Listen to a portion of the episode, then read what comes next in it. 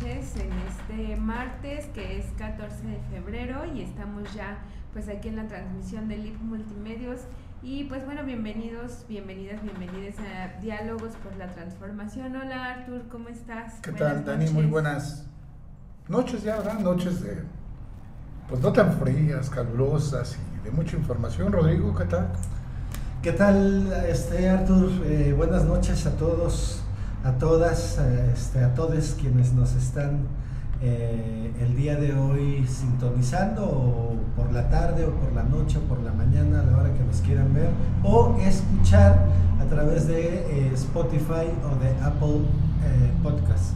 Entonces, pues adelante, este, Dani, si quieres comentarnos qué temas vamos a platicar. Sí, sí, sí, pues hoy vamos a, a tener como siempre nuestra miscelánea política donde tocaremos temas pues como ahí a Pablo Gómez, a el tema de García Luna, que ya es ahorita un, un punto también muy medular para los para el juicio que se está llevando a cabo. Pero bueno, vamos a empezar en el tema principal eh, que es del día de hoy y esto se refiere pues justamente vamos a dar un poquito el contexto pues de que visitó acá el presidente de la República Cubana Miguel Díaz Canel estuvo hace tres días aquí este, en nuestro país y pues bueno, esto em, recibió, déjenme les digo el nombre porque aquí me un poquito.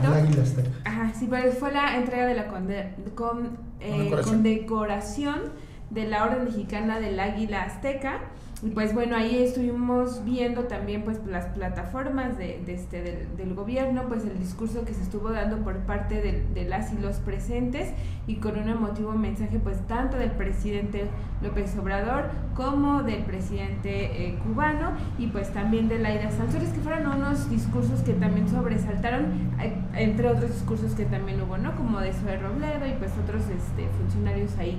Este, Artur nos cuentas un poquito si tú quieres abonar a, la introducción. Bueno, sí, bueno, esta, la Orden Mexicana del Águila Azteca, como bien lo dices, es una distinción que hace el gobierno, de, o es la más alta distinción que hace el gobierno de México a los extranjeros, este, y que pues ya tiene más de casi 90 años, ¿no? Que pues, se entrega esta y pues se ha entregado a, a personajes importantes, como Lula da Silva. también se entregó a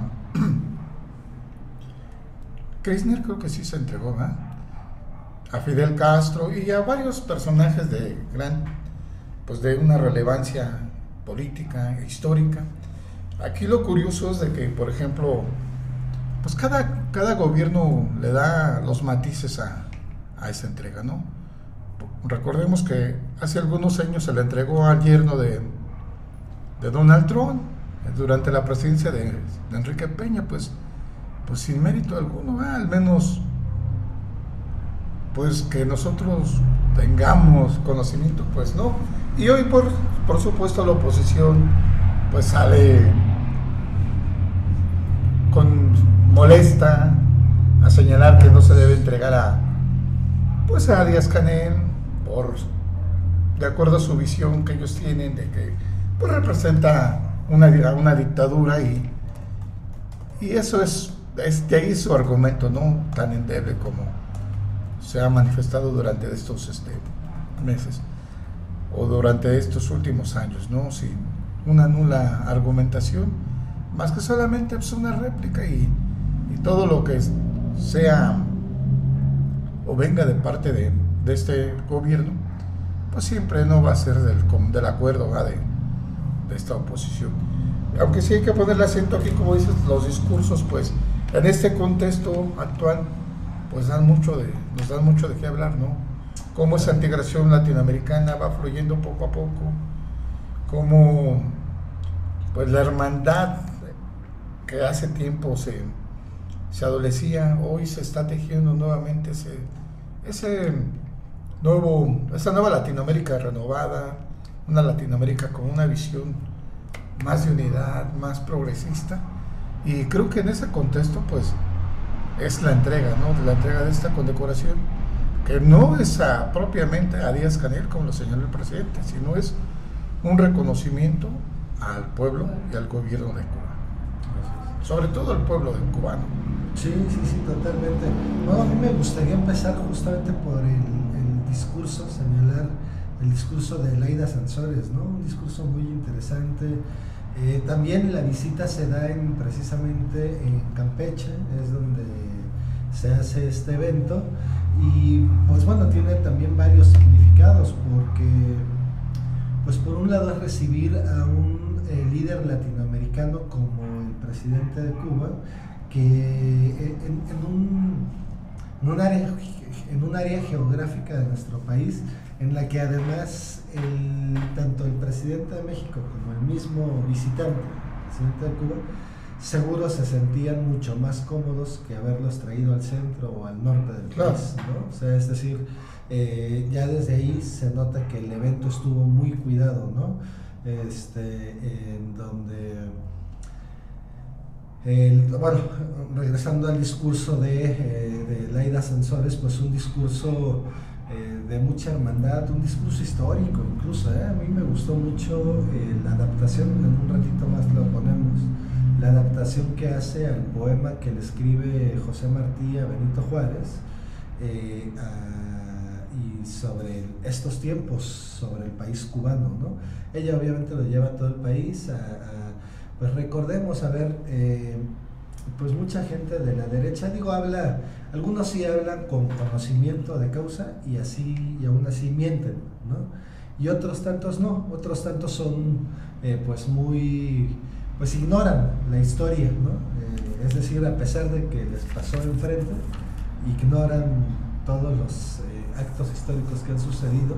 Y uno de los actos por lo que hoy Cuba es reconocido como un país heroico, es precisamente el tema del bloqueo de los gringos a, la isla, ¿no? Es decir, eh, ese bloqueo inhumano, 100%, ¿no? Eh, un bloqueo que ha tenido pues en el rezago, en, el, en un desarrollo muy limitado a la propia isla, ¿no? sí, acotado. Muy, muy acotado, muy... Y aún así ha resistido, ¿no? Ha resistido el país, ha resistido el régimen, eh, pero sobre todo ha resistido el pueblo, ¿no? el pueblo cubano que es quien puede poner o quitar este, eh, pues a sus gobernantes. Es decir, si los cubanos no quisieran tener ese régimen, pues seguramente ya lo hubieran movido, ¿no? siempre hay formas. Pero si el régimen se ha mantenido es porque en realidad ha sido un régimen positivo para, eh, para la mayoría del pueblo. ¿no? Eh, digo, es decir, lo vemos hoy en día como nosotros aquí en México, eh, pues necesitamos de especialistas, de médicos especialistas, y son precisamente los cubanos los que nos vienen a, este, a, echar la mano en ese sentido. Ah. Es decir, eh, hablaba un doctor cubano de los que vienen en la misión sobre algunas de las eh, situaciones o anécdotas que les han ido sucediendo de salvar vidas y de cómo si eran necesarios en, precisamente en los lugares más rezagados, en los lugares a donde no querían ir los médicos mexicanos a atender, bueno, pues ahora pues han podido hacer operaciones a corazón abierto incluso, ¿no? Que, este, que no son tan fáciles, pero que finalmente van eh, pues salvando vidas, que es de lo que se entonces, eh, el tema de la educación también ha jugado un papel muy interesante en el país este, cubano. Y eh, bueno, hasta aquí mi comentario por el momento. Sí, creo que, creo que sí hay que traer como a colación también este tema, justamente cuando, en, cuando está dando la revolución cubana, México fortalece em, los lazos eh, pues, de su política pues, pues por justamente también estar México fungiendo como un país aliado o un país que dio este por ciertos personajes también políticos de, ese momento pues también asilo o este cobijo pues a muchos de los este actores que estaban justamente en este en la, en la revolución no haciendo la revolución Fidel Castro Raúl Castro el mismo Che Guevara Y desde ahí también se empieza esta relación justamente porque recordemos que también Latinoamérica ha estado justamente bajo el yugo, o estuvo, estuvo, más bien voy a corregir aquí, voy a hacer el énfasis, que estuvo pues dominado bajo el yugo este, capitalista, sobre todo que también en los años 50 pues también Estados Unidos pues justamente empieza con esa pues este, se llama pues esa, eh, eh, la dictadura creo que más bien venía eh, por parte de Estados Unidos y una explotación al pueblo cubano en todos sus recursos. O sea, recordemos que también Estados Unidos tanto bloqueó este, a Estados Unidos después de haberlo tenido en un, en un término de servicio totalmente. Los, el pueblo cubano eran los sirvientes, así los trataban como los sirvientes justamente del régimen este, yanqui. Pues bueno, también México impulsa justamente al pueblo cubano desde ahí, ¿no? Y hoy justamente también se recuerdan también esos lazos que se fortalecieron. Sí creo que también fue muy importante Em, empezar como a ver cómo Latinoamérica eh, se está fortaleciendo, está uniendo, está atando estos lazos entre los países que ya hemos hablado un poco, pues cómo también se están eh, dirigiendo por gobiernos izquierdistas y que se habló pues justamente hoy del, del, tema humanista, ¿no? En todos sus sentidos, en esa sensibilidad que se tiene para hacer que el pueblo, los pueblos hermanos pues tengan un progreso y bueno, creo que eso sería lo que, lo que resaltaría para empezar. Sí, pues como, como bien comentas, pues ha sido importante esta, esta labor este, de apoyo y de reconocimiento mutuo y sobre todo de colaboración. Hoy, pues en los últimos, en el último año concretamente, más de 500 profesionales de la salud pues han entregado este, sin condiciones, pues una, una misión importante a los lugares sobre todo más alejados de nuestro país. Ellos, la, la mayor parte de ellos, pues especialistas y que sin duda pues han sido pieza fundamental ahorita en la reconstrucción del sistema de salud del país, porque en los últimos años pues nos hemos dimos cuenta en qué condiciones se recibió este actual gobierno el tema de la salud, ¿no? Aunado pues al déficit de, de, de, médicos y enfermeras y, profesionales de la salud, hoy pues se quejan de por qué vienen estas personas cuando pues en muchos años se dejó de atender a poblaciones, eh, hubo hospitales eh, en la época de Enrique Peña Nieto, en la época de los gobiernos panistas, solamente se nombraron y nunca funcionaron. Hay varios casos concretos en el país. Y el apoyo y la colaboración misma que se ha dado en este, sobre todo en este tema, pues ha sido fundamental en esa reconstrucción del sistema de salud. Hoy los, los detractores de siempre, pues dicen que el presidente comentaba que íbamos a tener un sistema de salud como Dinamarca, pues estamos en, no se ha terminado su sexenio y y estamos pues en ello, ¿no? En un proceso. ya están con eh, el funcionamiento normal de como debería estar la salud Claro, los medicamentos es otro tema, por ejemplo, importante, pues que estaban en manos de unas cuantas empresas que pues... De mafiosos. De mafiosos, ¿no? La familia de Roberto Madrazo. Sí, algunos pues, ligadas a políticos, ¿no? Que tienen el control de la distribución de las medicinas y que pues han entorpecido pues este desarrollo pues porque ya no va con sus intereses. Entonces pues se está recuperando poco a poco. Hay que y pues brindar el reconocimiento aunque a muchos no les parezca, ahora sí. Pues este los médicos cubanos pues nos han estado apoyando importantemente en ese tema de reconstrucción. Exacto, y es ahí donde me gustaría ir precisamente pues como dice el viejo refrán, el fondo del asunto. ¿Y cuál es el fondo? ¿Por qué hablamos de humanismo y por qué día de hoy hablamos de la trascendencia del humanismo latinoamericano? ¿no? Eh, y es precisamente porque, y es un paralelismo con lo que está pasando en Nueva York. Les voy a decir por qué. Mientras el presidente Andrés Manuel López Obrador con la cuarta transformación eh, llega a un acuerdo con Cuba eh, humanitario, es decir, de los cubanos, sí se les está pagando, porque es normal, es, es, justo que se les pague eh, un dinero por un servicio que nos están proporcionando. Eh, qué bueno que se les puede generar esa parte, pero el tema es que es un tema de salud, es un tema que va a favor de... Eh, pues de las personas de menos recursos o de las personas que viven en lugares muy alejados, es decir, puedes tener muchos recursos, pero si decidiste irte a vivir a una comunidad lejana, este, a la sierra, y te sucede algo, pues algún accidente y no hay el hospital para que llegues, pues podrás ser millonario, pero la atención la tienes que tener lo más cercana posible, ¿no? Y en este sentido es parte de la visión del presidente Andrés Manuel López Obrador y de lo que vienen a hacer estos médicos cubanos. Ahora bien, ¿por qué decía este paralelismo con lo que está pasando en Nueva York? Les decía, mientras el presidente hace este, este match con Cuba a favor de la salud, a favor de una misión humanitaria que, vienen a hacer los cubanos a nuestro país, eh, recordemos cómo en el 2006 eh, Felipe Calderón se dejó manipular o se dejó cooptar absolutamente por el gobierno de los Estados Unidos, que hoy le da la espalda y que entra en su dinámica de guerra. Eh, ya lo decía Epigmen Ibarra la semana pasada, precisamente, ¿no? Eh, en, el espacio que tiene con Ciro Gómez Leiva,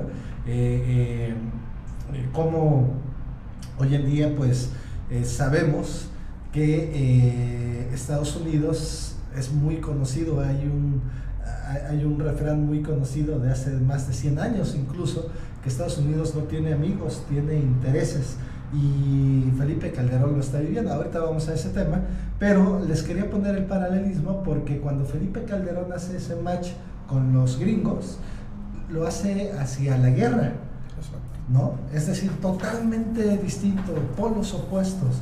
Y es por eso que le molesta tanto a un sector, sobre todo del PAN, ¿no? Eh, eh, estas protestas que hicieron en contra de lo que vemos en pantalla, de cómo el presidente le pone eh, esta condecoración del águila azteca al presidente cubano, bueno, pues le pegaron el grito en el cielo, pero porque son ideologías totalmente opuestas, mientras hay una ideología que encabeza la cuarta transformación en pos del humanismo mexicano, como lo llama el presidente, eh, hay una ideología de la derecha que impulsan los panistas, que impulsan los calderonistas, eh, antihumanista, ¿no? Eh, una, una, ideología de guerra. Entonces, el hecho de que choquen esos dos polos ideológicos es, es también tremendo y son momentos eh, también que nosotros en esta observación y en este análisis que nos gusta hacer de la política y de la historia, pues sin duda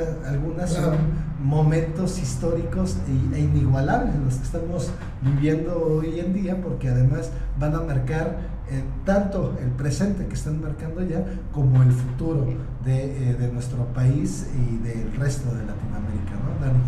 Sí, creo que aquí también hay que hacer un recalco que Cuba justamente se fortaleció mucho en el tema de salud porque tiene justamente esta perspectiva de o el sistema pues igualitario para todas y todos, ¿no? Claro ejemplo, por ejemplo, que allá las infancias, que, que aquí en, México han sido súper desprotegidas en el tema, en, este tema, eh, pues en, en, Cuba ha sido todo lo contrario, ¿no? Sí se ha protegido y sí se ha garantizado el derecho este, justamente al acceso eh, del, sistema de salud. Entonces, partiendo también desde ahí, justamente eh, se hace estas políticas, justamente estas políticas globales, quiere decir que el presidente Andrés Manuel además también trajo a los mejores y a las mejores, ¿no? A los mejores y a las mejores médicas cubanas que es un gran avance. La verdad es que sí, yo creo que, por ejemplo, los bloques derechistas que justamente hicieron estas críticas, pues realmente están muy, muy, muy alejados, muy alejadas, pues de esta sensibilidad que se debe de tener para los pueblos, ¿no? Tanto la salud, la educación, una vida libre de, violencia, son derechos humanos básicos, ¿no? El agua, el deporte, este, son derechos humanos a los que debemos tener este acceso todos, ¿no? Si nuestro sistema de salud, pues sí, como, como bien dicen, está pues muy desgastado, estuvo muy desgastado, recordemos que bueno, hasta, hasta inyectaban agua, ¿no? Y pues en realidad les pasaba también, este, pasaban sin ver todos. Y ahora pues hubo estas críticas, sin embargo creo que además esto nos da un panorama todavía eh, para analizar que Andrés Manuel López Obrador sigue siendo un líder de la política global y que está fortaleciendo también a los países latinoamericanos para hacer este, para contrarrestar a todo el sistema, pues este estadounidense que está tan tan opresor, ¿no? Pero también creo que esto marca también un, este un punto en la historia, pues justamente para empezar a, a desbloquear justamente toda la, toda este eh, pues todas las políticas en contra de, del país cubano. Artur. Correcto, este, coincido totalmente y a mí nada más me gustaría resaltar las palabras que dijo Andrés, Andrés Manuel en el momento de la, de la entrega, ¿no? Eh, la presea al presidente cubano Miguel Díaz Canel cuando dice, Cuba es el país que durante más de seis décadas ha hecho valer su independencia políticamente enfrentado, enfrentando a los Estados Unidos. En consecuencia, creo que por su lucha en defensa de la soberanía de su país, el pueblo de Cuba, representado por su presidente, merece el premio de la, de la dignidad y esa isla debe ser considerada como la nueva Numancia. O sea, tremendo, ¿no? O sea, dándole el reconocimiento sobre todo al gobierno, este, al pueblo, más que el gobierno, perdón, al pueblo cubano, que es este, determinante en esta histórica resistencia de un pueblo que a pesar de esas dificultades pues ha salido avante en muchos temas, ya lo comentamos, entre ellas este, pues el tema de la salud. Y solamente hacer mención así de manera muy, muy puntual que el hecho de la colaboración de estos profesionales de la salud en nuestro país de ninguna manera ha significado que se desplace a médicos mexicanos, ¿no? que se les quita la oportunidad. Al contrario, han sido un complemento insisto, en la construcción de ese sistema de salud. Sí, no, todo lo contrario, exactamente, todo lo contrario. O sea, por ejemplo, también se anunciaron ahí este, pues justamente esta, este acceso también a la educación. Por muchos años también se han hecho los exámenes de admisión. Las facultades de medicina son las que, las que tienen más limitantes, ¿no? Tanto en número de, estudiantes y también para el acceso a esas carreras de medicina ha sido muy limitado. Y no por el tema, ya se ha hablado mucho que es, más bien es por el tema del presupuesto y el manejo de los presupuestos de las instituciones educativas, ¿no? O sea, no tiene tanto que ver con que no haya espacio para los estudiantes, sino que esos recursos también han sido pues muy mal utilizados y por eso tenemos una escasez tremenda de, de, este, de médicos y médicas, sobre todo un tema también, eh, ahorita les voy a pasar los datos, eh, hay proporción, por ejemplo, de un médico este, pediatra, a lo mejor por una población de mil niñas o niños. Entonces, eso imagínense que un pediatra o un doctor especialista para esa cantidad de, niñas o niños, pues representa un problema muy grave, ¿no? Que por supuesto deriva en todas las desigualdades sociales. Claro, ¿no? Y, ya como bien lo mencionas, ese es el tema de fondo, precisamente el tema eh, cómo el neoliberalismo eh, a lo que se dedicó fue a desmantelar para privatizar, para que se quedara en unas cuantas manos, ¿no? El tema de la educación y el tema de la salud a la par. Es decir, fue, o sea, es un sistema, el sistema neoliberal, ya lo mencionabas hace un rato, Arturo, que es un sistema muy, pues que está muy bien aceitado, pues, ¿no? O sea, es decir, eh, incluso dentro de la misma izquierda, pues, o dentro de la cuarta transformación, pues vemos mucho neoliberalismo, ¿no? Vemos mucha política neoliberal, porque no es tan fácil además salirte de un sistema, o no te puedes salir eh, tan fácilmente cuando además eh, pues tienes un país de más de 130 millones de personas que eh, vienen funcionando de cierta manera, ¿no? Entonces, es por eso que la transformación en ciertos puntos se ha tornado un poco lenta, eh, pero sin embargo eh, en estos puntos, pues, eh, por ejemplo aquí en Ezequiel Montes, yo sí tengo amigos conocidos que están estudiando ya medicina en la Universidad de Ezequiel Montes, justamente para pues, poder llevar a estos nuevos médicos que se están formando en las universidades Benito Juárez, eh, por todo el país a, esta parte. ¿no? Entonces este complemento de los médicos cubanos que además yo creo que debiera de ser una política ya permanente, independientemente de que eh, pues sí ya hayan las plazas, pero se va a llevar años, no va a ser una cosa tan rápida, ¿verdad? Es decir, eh, ¿cuánto es una carrera de medicina? De 4 a 5 años aproximadamente. Sí, como hacen falta los las servicios. especialidades, todo lo que requieren. Los ¿no? servicios. El- los servicios sociales, toda la parte que tienen que hacer eh, eh, una persona o el recorrido que tiene que hacerse hasta llegar a su, pues al día final de su, A una plaza, ¿no? En- Así es, para que puedan llegar a la plaza. Entonces, en este sentido, eh, y a eso se refirió el presidente, precisamente, ¿no? Cómo los cubanos vienen a ser un complemento en lo que nosotros aquí en, aquí en México, después de haber vivido eh, pues todo este desmantelamiento de la educación y de la salud, eh, eh, pues logramos recuperarnos, ¿no? En este sentido, el presidente fue muy puntual, ¿no? En cómo hubo una época en